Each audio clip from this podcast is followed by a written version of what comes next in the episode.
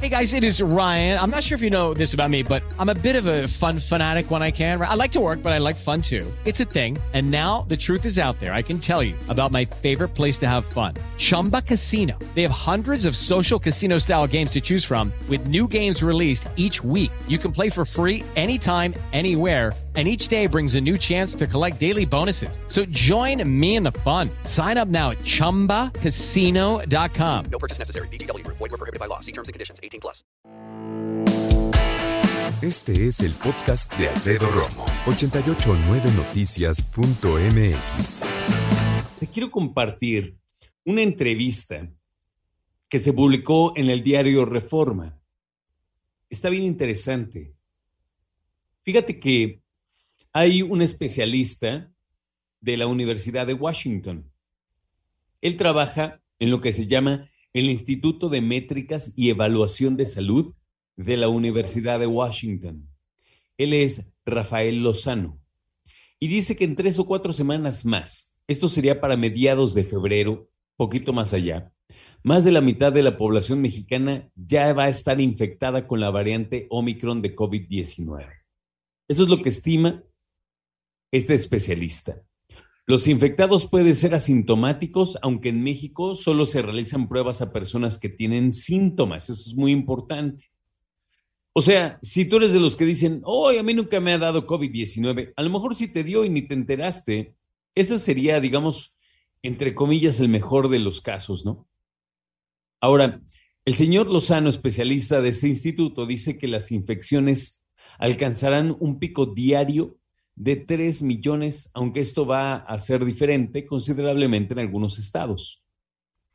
Los hospitales, dice, van a estar bajo una presión considerable debido al aumento de ingresos y ausencia de personal médico. Justo lo que te decía que sucede ya en Estados Unidos, ¿te acuerdas? Que también esta enfermedad le está pegando a los especialistas de la salud, o sea, doctores, enfermeras, enfermeros, están quedándose en casa porque están contagiados y deben guardar cuarentena. Las hospitalizaciones van a incluir admisiones incidentales, es decir, personas que llegan al hospital con otros problemas y dan positivo al virus SARS-CoV-2. Supongamos que tú te rompes el dedo chiquito del pie, llegas, te curan en el hospital, ya te contagiaste. Ese podrá ser un ejemplo. Ahora, este especialista también dice que a diferencia de la variante Delta, Omicron tiene una incidencia mayor de infección asintomática.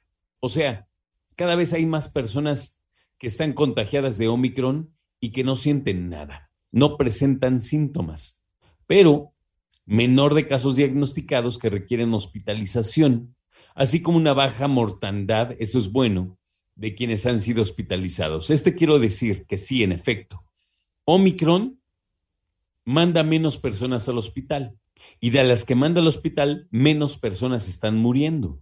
Qué bueno.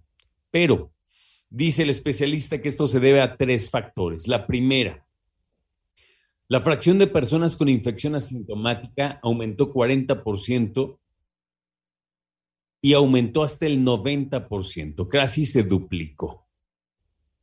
Otro punto, la tasa de hospitalización en pacientes sintomáticos bajó de entre el 40 y hasta el 60%. Y entre pacientes hospitalizados, la cifra que requieren intubación o muere se redujo incluso hasta en un 90%. Y esta es una noticia muy buena.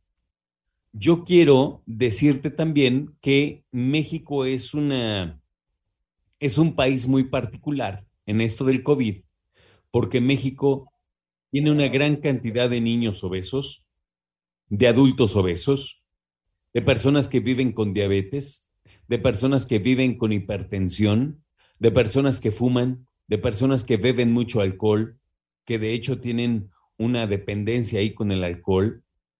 México es un país de personas que tienen gran eh, afectación, algunos a los riñones, al corazón, personas que tienen cáncer. Y todo esto te lo menciono porque hay muchas personas que viven con eso que le llaman los especialistas las enfermedades crónicas no transmisibles. Y si una de estas personas se contagia del COVID-19, bueno, habría que platicar entonces con su especialista para que nos dijera cuál es eh, el riesgo que tienen, porque sí, tienen más riesgo. Pero es Omicron, no deja de ser COVID. ¿Sabes? Por eso México enfrenta una situación muy particular a comparación de otros países en cuanto al COVID-19, para que lo tengas en cuenta. Escucha a Alfredo Romo donde quieras, cuando quieras. El podcast de Alfredo Romo en 889noticias.mx.